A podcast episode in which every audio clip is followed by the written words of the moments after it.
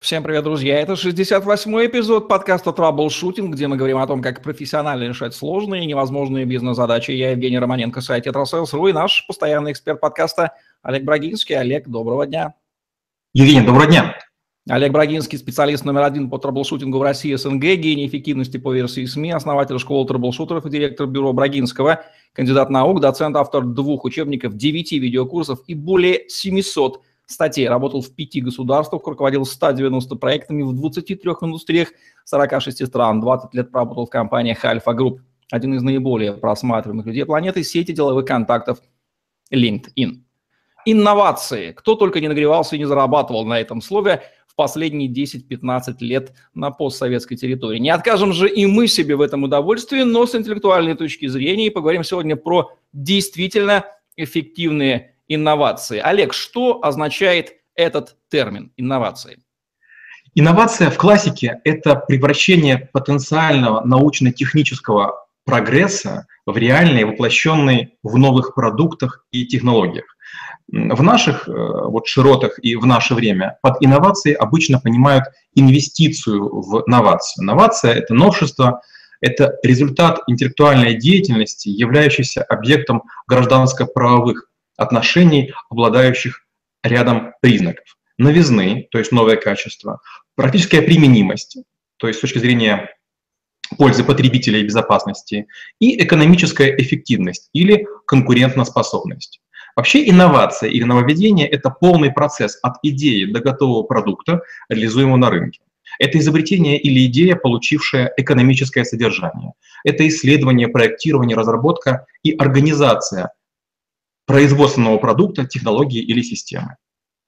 Инновации термин распространяется не только на бизнес, есть отрасли традиционно очень инновативные, есть крайне консервативные, но вот с точки зрения бизнеса, какие отрасли самые плодотворные на инновации, а какие весьма консервативные, не меняются столетиями? Ну, начнем тогда с того, какие качества присущи инновациям. В первую очередь это научно-техническая новизна. Ее меньше всего в сфере добычи недр и ископаемых. Второе – это производственная применимость. А, вот, скажем, все существующие элементы питания, они определяют, а, будет инновация или не будет. И коммерческая реализуемость.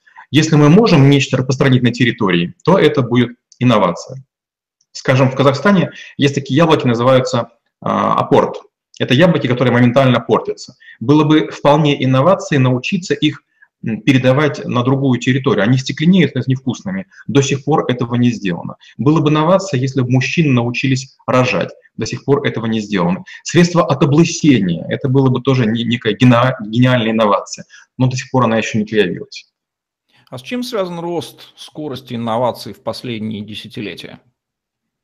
А, это наше заблуждение. Нам кажется, что как будто бы постоянно ускоряется наш мир. Вот когда я читаю классиков, когда я читаю людей 150, 150 лет назад, каждое поколение говорит, что вот те предыдущие жили хуже, а мы все лучше и лучше.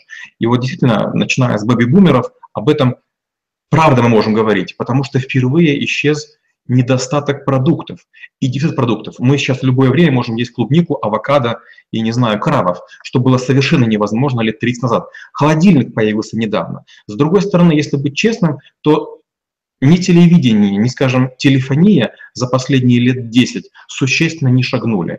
Компьютерная техника в начале 90-х давала постоянный рост мегагерцев, мегабайтов и других характеристик.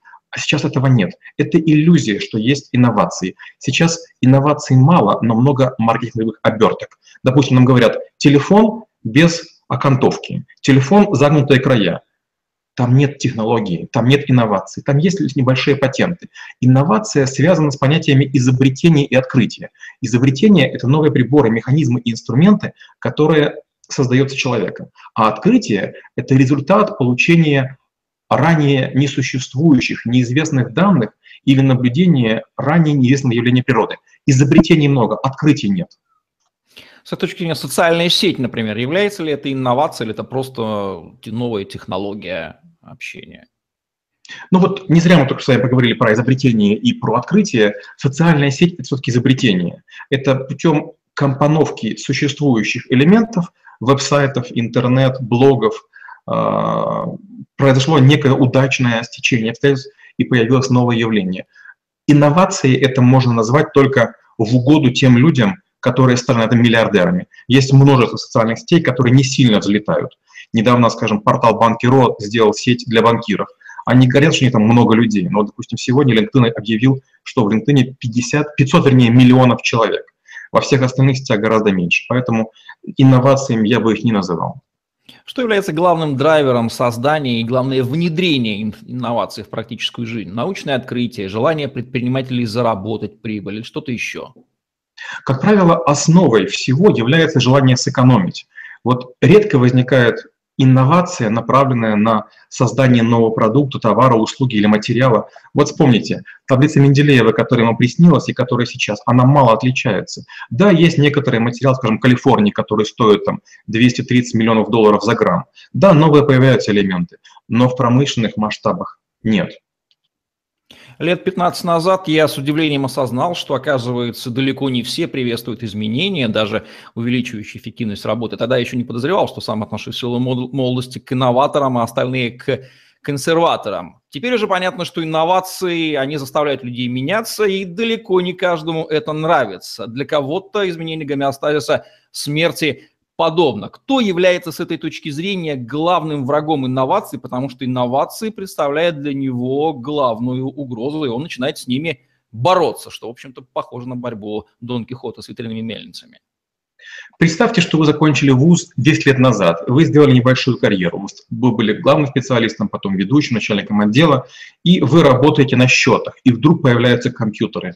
Конечно же, для вас лично компьютер – это угроза. Любая серьезная инновация, инфраструктурная инновация, массовая, волновая инновация, она приводит к тому, что исчезают целые поколения людей. Кому сейчас нужны люди, которые рисовали циркулями или рисовали с помощью вот этих вот перекрестных двух линеек, перемещаемых э, там, с помощью таких Кульман штанг. назывался. Да, Кульман назывался. Вот с помощью штанг перемещались такие сложные, сложные элементы. Кому они нужны? Опять же, э, есть сейчас множество профессий, скажем, телефонистки. Раньше там барышня, мне свольный, и там женщина что-то перетыкала. Каждый раз, когда а, инновация приводит к улучшению вашей жизни, как правило, вы будете довольны. Но когда она, она будет решать э, значит, источника существования вас или ваших родных, ваших близких, вы будете против. Представим, что там, скажем, у нас с вами есть заправка, семейная заправка, которая там 50 лет, и вдруг нам говорят, а вот уже Теслы, и вашу заправку закрываем. У меня есть товарищ в Китае, который недавно написал письмо, ты знаешь, говорит, моему бизнесу кранты. Я, я пишу, почему? А он мне говорит, у нас в Шанхае запретили угольные котельные. Я говорю ему, слушай, Ву, ты до сих пор используешь котельную? Он говорит, это же было очень дешево, почти бесплатно. А теперь я не могу даже фильтр поставить, все, мой бизнес полностью закрыт. Поэтому, конечно, он будет сопротивляться любым инновациям в этой сфере до последнего. Да, мы, конечно, шутим сейчас, но закрытие бизнеса для конкретного его собственника – это, безусловно, трагедия, и не мудрено, что он сопротивляется. У меня есть гипотеза, что подсознательное психологическое сопротивление изменениям, а инновации – это в частном случае изменения, это, в принципе, свойство психологии человека. И вот когда вот эти вот индивидуумы объединяются, они бессознательно формируют такую китайскую стену противостояния инновациям в принципе везде в жизни, потому что надо обучаться, меняться, это некомфортно. Насколько я близок к правде, Олег? Простой пример. Я был компьютерщиком, и когда я учился в Киевском политехе, мы с товарищами начали паять телевизоры. И тогда появился телевизор «Горизонт», такие называли еще «Кубик». И вдруг э, мы спаяли эти телевизоры из больших блоков, то есть там не такая уж сложная работа. И я привез два телевизора, один отцу, второй деду. И вот мой отец, который летчик, инженер тоже, он отказывался верить, что у, у этого пульта дистанционного управления не будет провода. У нас был пленочный такой бобинный э, магнитофон, там, где нужно было пользоваться пультом, и там был провод. И мой отец очень долго ходил, все-таки пальцем переключал, хотя ему было лет, там, не знаю, 35 или 40, высшее образование инженерное, там, Академия имени Жуковского и так далее. Поэтому я думаю, что да. А можно ли сопротивляться инновациям, когда вот такие вот индивидуум объединяется, начинает, дескать, противостоять, пытается блокировать научно-технический прогресс, стараться удержаться в прежней системе понятных распределительных ресурсных отношений, запрещают LinkedIn, говорят о закрытии YouTube, хотят контролировать интернет. И чем закончится вот эта вот деятельность этих несчастных в полном смысле людей? К сожалению, надо понимать, что они тоже понимают, что их э, игра похожа на лудистов. Помните, как люди, которые в Англии э, станки разрушали? Это кратковременная возможность выделиться. Иногда это социальный заказ. Скажем, вот сейчас говорят о том, что ряд мессенджеров на, в России будут закрыты это мессенджер BlackBerry там, и, и пара других. Почему их закрывают? Потому что якобы нельзя контролировать информацию. Но с другой стороны, информации настолько много, что ее всю контролировать невозможно. Даже получив к ней доступ, ее невозможно обработать. Поэтому это политические игры. К этому нужно относиться, знаете, как к больным детям. Ну, просто капризничать, ну да и все. Может ли государство эффективно само заниматься инновациями и что из этого получится, когда будут потрачены благополучно все выделенные для этого деньги? Лучший пример, я бы сказал, это Япония, когда сразу же после войны Япония, будучи страной феодальной, а, массово воровала разные приборы, приспособления по всей планете, и промышленный шпионаж государства был поставлен на службу а, частным компаниям. И эти частные компании выиграли множество битв. К сожалению, прямо сейчас мы наблюдаем закат многих японских, как, впрочем, и американских брендов, которые перекупают индусы и китайцы. Именно потому, что государство взяло курс на инновационную политику. Как только у вас есть большие инновационные фонды, вы можете вкладывать деньги. Но в современных условиях одно предприятие, даже целая индустрия уже не может сопротивляться. Дни Гугла сочтены, дни Apple сочтены. Вот есть обычный бизнес, который живет в этой инновативной, меняющейся среде, он испуганно озирается по сторонам, не знает, что ему делать. Давайте приведем аргументы, пусть он порадуется, какую пользу ему дают инновации, как ему с ними работать, как их отслеживать, отбирать, внедрять, тестировать, измерять эффект, отбрасывать нужное ненужное, оставлять те работающие. Я приведу пару, пару примеров этой ситуации, в которых я работал. Но первое – это энергосберегающие технологии. Было время, и у нас энергия была почти бесплатна, и поэтому никто на это внимание не обращал. Сейчас мы начинаем уже думать о том, что какая чудесная функция в немецких стиральных машинках. У немцев дорогая энергия, поэтому они запускают их ночью. Как здорово, что немецкие стиральные машины имеют класс энергопотребления A или холодильники имеют класс потребления A. Они потребляют мало энергии. Это первая фишка. Вторая фишка. Мы постоянно думаем о новых материалах. Новые материалы, как правило, прочнее, легче, меньше поддаются температуре, меньше поддаются всякой деформации. Следующее. Мы все время говорим о том, что есть продукт, но инновации чаще всего находятся в сфере услуг. Скажем, тот же Алиэкспресс, чем занимается? Он говорит, мы хотим по территории России все быстрее и быстрее поставлять наши а, товары и продукты. Попробуйте сказать это Почте России или, там, скажем, Сбербанку или любому банку, который вам поставляет пластиковую карточку. Большинство крупнейших организаций, заявляя об инновационности, они нас тащат в каменный век. Ну кому, скажите, нужны пластиковые карты? Уже платим смартфонами. Ну кому нужны посылки, в которых будут печатные газеты и журналы? Ну кому нужны эти корпоративные бумаги, которые сбрасываются в отделениях разных компаний? Что будет с бизнесом, который игнорирует инновации упорно и не желает меняться, желая работать по-старому? Ну, смотрите, предположим, у вас есть некий бизнес, в котором вы продаете, скажем, продукты Советского Союза. Да, на Брайтон-Бич это возможно, это некий элемент шика, но со временем вы начинаете проигрывать в интерьере, в продуктах, в ценообразовании, в вежливости, в культуре. Инновации начинаются с головы. Если вы начинаете впитывать в себя все новое, если вы читаете книги, то инновация вы сам. А если вы сами динозавр, то все, что вы будете делать, как бы вы ни старались, будет топорно, будто бы вы сделали ногами. Давайте сейчас пройдемся по главным сегментам отношений в бизнесе и жизни. Я называю сегмент, а вы называете один-два главнейших тренда инновационных, которые там присутствуют. Окей? Попробуем. Инновации в образовании и обучении. Ну, я бы сказал так, что вот с момента появления Курсеры и с момента, когда крупнейшие вузы стали выкладывать лекции в открытый доступ, важнейший тренд образования – это его колоссальное устаревание. Двухгодичные лекции мало кому нужны. Это то же самое касается и учебников. Если учебнику больше три года, многие преподаватели запрещают его читать. Они говорят, ищите новое издание. Инновации в управлении и менеджменте.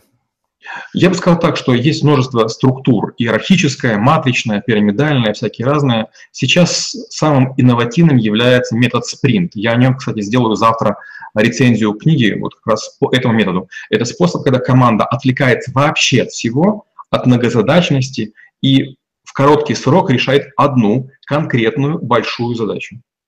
Инновации в межличностных коммуникациях. Вот я бы сказал, что в коммуникациях межличностных мы наибольшие динозавры. Мы считаем, что мы и так хорошо коммуницируем. Я бы сказал, сейчас основным трендом является то, что многие стали учиться ораторике, дебатам, спорам и постановке голоса. Даже у маститых тренеров вдруг появились тренера по голосу. Инновации в маркетинге, продажах и управлении продажами. Наконец-то мы приходим к персональному предложению. Мы делали много попыток делать э, коммуникации, коммуникации на, на уровне модулей, коммуникацию на уровне персонального обращения, распознавание пола и возраста. Сейчас мы от этого ушли, и мы начинаем собирать большое количество информации о том, где человек ходит, что он смотрит, и Google все лучше и лучше нам делает предложения. Вот это, пожалуй, важнейшая инновация. Но такая инновация доступна только тем, кто способен собрать много данных. Я бы сказал, что, наверное, это Google, это YouTube и это Netflix. Соответственно, Big Data – это тоже из области инноваций, работы с ней. Мне бы хотелось так сказать, но не могу душой кривить. Как я уже говорил, в Big Data я работаю годы с 90-го, со времен работы над проектом «Саркофаг» Чернобыльской АЭС. Тогда это называлось дата майнинг, и математические методы почти не изменились. Big Data, к сожалению, существует давно, просто мало успешных кейсов. Инновации в области HR Инновации в области HR в основном концентрируются с точки зрения мотивации и драйва. Что мотивирует, задача или деньги? Акции, опционы или создание собственных предприятий? Вот, наверное, здесь. Какие требования к навыкам человека предъявляет инновации? Нужно ли всем записываться в школу трэблшутеров, ну или, по крайней мере, слушать подкаст «Траблшутинг»? Когда мы говорим про инновации в школе трэблшутеров, я говорю вот о чем, что инновации – это сама по себе старая наука. Почему? Потому что каждый правитель, каждый государь, он хотел инноваций. Все хотели изобрести порох, бумагу, ткань, а, смазочные материалы, новые виды гусениц, а, бронетанковую технику. Инновации сейчас воспринимаются как два человека подумали и чего-то создали в гараже. Инновации, а вернее инновационный менеджмент, это глобальная наука, которая существует уже лет 100. Начали Генри Форд, как мы уже говорили, Кока-Кола, Зингер и другие ребята. И вот эти ребята, они создавали технологию создания новых видов промышленности, новых видов отраслей, сегментацию, кластеризацию, операций. Они придумали хронометрию и так далее. Как связаны инновации и личная эффективность? Кто останется на обочине и почему в ближайшее время? Вот когда мы говорим про личную эффективность, обычно мы говорим о том, чтобы быстрее выполнять какую-то деятельность в единицу времени, то есть эффективно провести время. Но инновации, среди прочего, это попытки. Я частенько говорю, что для того, чтобы придумать что-то, необходимо сделать разумно большое число экспериментов инновация невозможна без попыток. Почему? Потому что, возможно, вы придумали инновацию, но вы не копнули вправо-влево на полметра, и очередной человек будет после вас. Для меня было колоссально обидно узнать, что вот метеоры, такие судна водные на э, подводных крыльях, хоть и были придуманы, по-моему, в Украине, но американцы запатентовали именно угол, под которым должны стоять эти крылья. И поэтому в Украине промышленность этих судов умерла. Из-за маленькой юридической ошибки. Кстати, о странах. Какие страны наиболее инновационны или стимулируют инновации на своей территории, а какие блокируют инновации и откровенно взяли курс на архаику, авторкию, ну, в общем-то, на снижение уровня жизни? Как мы уже говорили, это почти всегда зависит от государства. Представим, если чиновникам прилежат заводы, которые владеют плиткой тротуарной, или бетоном, или асфальтом, Никогда эти чиновники не позволят, чтобы у нас были пластиковые дороги, как в Рикьявике, или подогреваемые тротуары, как в многих странах скандинавских, только потому, что это мешает их бизнесу. И наоборот. Вот, по-моему, э, вчера новоизбранный президент Франции объявил, что я со всех э, стран призываю специалистов по климатическим изменениям в нашу страну приезжайте, мы вас ждем. Или, как пример Канады говорит все время, все, кто разбираются в суперкомпьютерах, приезжайте, будут специальные условия. Если государство создает технопарки, если оно создает специальные какие-то гранты, специальные программы, вот там и будут инновации. А там, где чиновники и государство думают только о том, чтобы карман наполнить, инновации не бывают мелкомасштабными. Можно придумать гениальное какое-то изобретение, его будет тяжело тиражировать. Если я правильно вас услышал, то чем выше доля госсектора в экономике, тем менее вероятно, что инновации придут и закрепятся на территории этой страны. Да, когда-то у американцев был даже такой индекс. А, сколько есть стран, сколько есть э, в, в стране предприятий, чей доход годовой сопоставим с ВВП. Если таких стран мало, значит, у этой страны инновативность находится ниже нуля. Исторически всегда изменения, инновации на постсоветской территории внедрялись сверху и путем импорта западных вещей. Так действительно было во все времена. Пригодность э, нашей многострадальной территории для инновативности. Мы под какой-то эпохальной исторической печатью неурядиц находимся или не все потеряно? Ну, вы же догадываетесь, скорее всего, я приду пример с, с автомобилями. Вот невзирая на то, что мы купили несколько концернов в свое время, автомобили мало изменились. Э, если посмотреть автомобилям там э, «Жигули» и «Москвич», которым там 20 лет, и сейчас они мало чем отличаются. Если спросить, то оказывается, что там какие-то коробки, которые мы тоже импортируем, или шины, которые тоже мы не производим. Дело не в печати, понимаете? Если мы привезем сейчас а, мощные компьютеры, скажем, в Зимбабве, два или три месяца они будут современные, потом они покроются пылью, и новых не возникнет.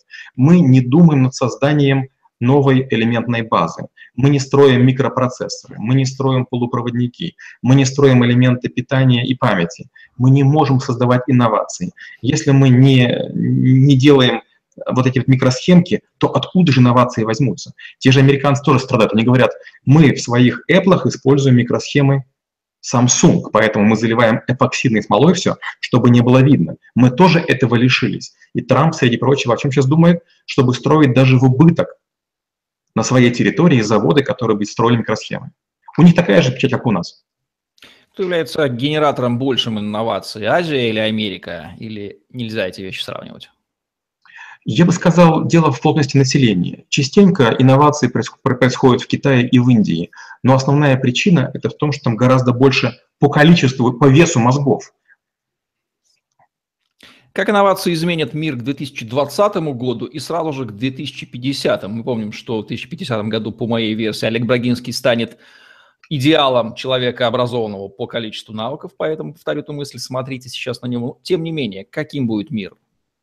Я думаю, что году к 20 мы все станем соединенными. Вот то, что сейчас идет на, на планете, все больше и большее количество устройств входит в интернет. То есть мы сможем уже коммуницировать не только с людьми, а с предметами. Это будет очень странно. Сейчас нам телефон говорит «заряди меня», а теперь нам будет говорить микроволновка, тебе пора поесть. Или, извините, там унитаз будет анализировать то, что выходит унитаз, и будет говорить, слушай, а вот тебе там такой-то продукт лучше не есть, ты уже переел его. Это будет к 20-му. А вот к 50-му я ожидаю тому, что в первую очередь это исчезновение дорог, а, исчезновение государств. Я думаю, что будут большие города, между которыми там будут бескрайние леса и перемещаться будут дроноподобные машины. Почему? Потому что содержание дорог, инфраструктуры слишком дорого, проще и дешевле. Это первое. Второе. На малых территориях ну, нужно меньше энергии для воспроизводства. Третье. Я думаю, что появится, вернее, исчезнет большее количество языков и появится такой некий суржик, на котором будут говорить все. А, четвертое. Я думаю, исчезнет валюта. Ну сколько можно эти бумажные или металлические или пластиковые носить предметы? Будем платить глазками, пальчиками не знаю, там, улыбкой. И, наверное, пятое, я думаю, что будут существенные прорывы в медицине. В нас будут встроены специальные датчики, которые будут сигнализировать о состоянии наших, наших всяких показателей, нашей аптечки. Аптечка будет покупать все в магазине, и мы будем только послушно выпивать там необходимые порошки в заданное время. А, и еще, наверное, я думаю, что появятся какие-то тоже элементы питания для людей. Там, съел какую-то таблетку и там три недели можешь не кушать. Давайте дадим рекомендации людям и компаниям, как жить в этом стремительно меняющемся новом инновационном мире. Уж всяко понятно, противостоять инновациям вряд ли это продуктивная стратегия. Абсолютно верно. Самое полезное, самое умное, что можно сделать, это постоянно наблюдать за другими бизнесами, которые даже не похожи на ваши, и искать, а что же в них есть такого, что можно применить. И не говорить о том, что у нас есть микросхема, которая надежнее, только мы ее втроем переносим, или бронетехника, которая выдержит любой снаряд, только не ездит, потому что тяжелая, а постоянно думать, а что будет, если вдруг у всех конкурентов появится вот такая штука? Да, она кажется сегодня неприменимой, но что будет завтра? Кто мог поверить в то, что мы будем покупать ну, в пластиковых бутылках воду. Кто мог поверить, что будет жидкость для розжига? Кто мог поверить, что будут продаваться дрова помытые, и люди будут покупать? Это время пришло. В любую секунду инновация, которая приходит массово, может разрушить бизнес или даже город, если она будет а, атаковать городообразующие предприятия. Думайте об этом каждый день. В общем, консервативным быть невыгодно. С рынка уйдешь. Какие ключевые мысли нужно добавить, Олег, возможно, к тому, что мы уже сказали? Тема инновации огромная. Тем не менее, вишенку на торт. Инновация – это не только возможность. Инновация всегда – это угроза. Для кого-то это потеря работы, для кого-то это дисквалификация, то есть ваши знания теперь будут полностью неприменимы. И еще важно, у инноваций часто бывают побочные эффекты, и пионеры часто их отгребают по полной. Поэтому будьте готовы к ошибкам, будьте готовы к потерям. Инновация, если случится, и на вашей улице перевернется телераспорядниками, у вас будет праздник. Вот такой взгляд на инновации, как с ними жить. От Олега Брагинского в подкасте «Траблшутинг», где мы говорим о том, как профессионально решать сложные, невозможные бизнес-задачи. Евгений Романенко, Олег Брагинский были с вами. Ставьте лайк, подписывайтесь на наш YouTube-канал, чтобы не пропустить новые ежедневные видео с вашими любимыми экспертами. Обратите внимание на другие выпуски подкаста «Траблшутинг». Вы сами все слышали. Вряд ли вам придет в голову противостоять инновациям и залить судьбу тех несчастных, которые удумают провести такой эксперимент. Дай бог, чтобы они только над собой его проводили. Ну а каждому жить в этом мире будущее уже наступило. Решайте сами. Всем пока. Спасибо и до встречи через неделю.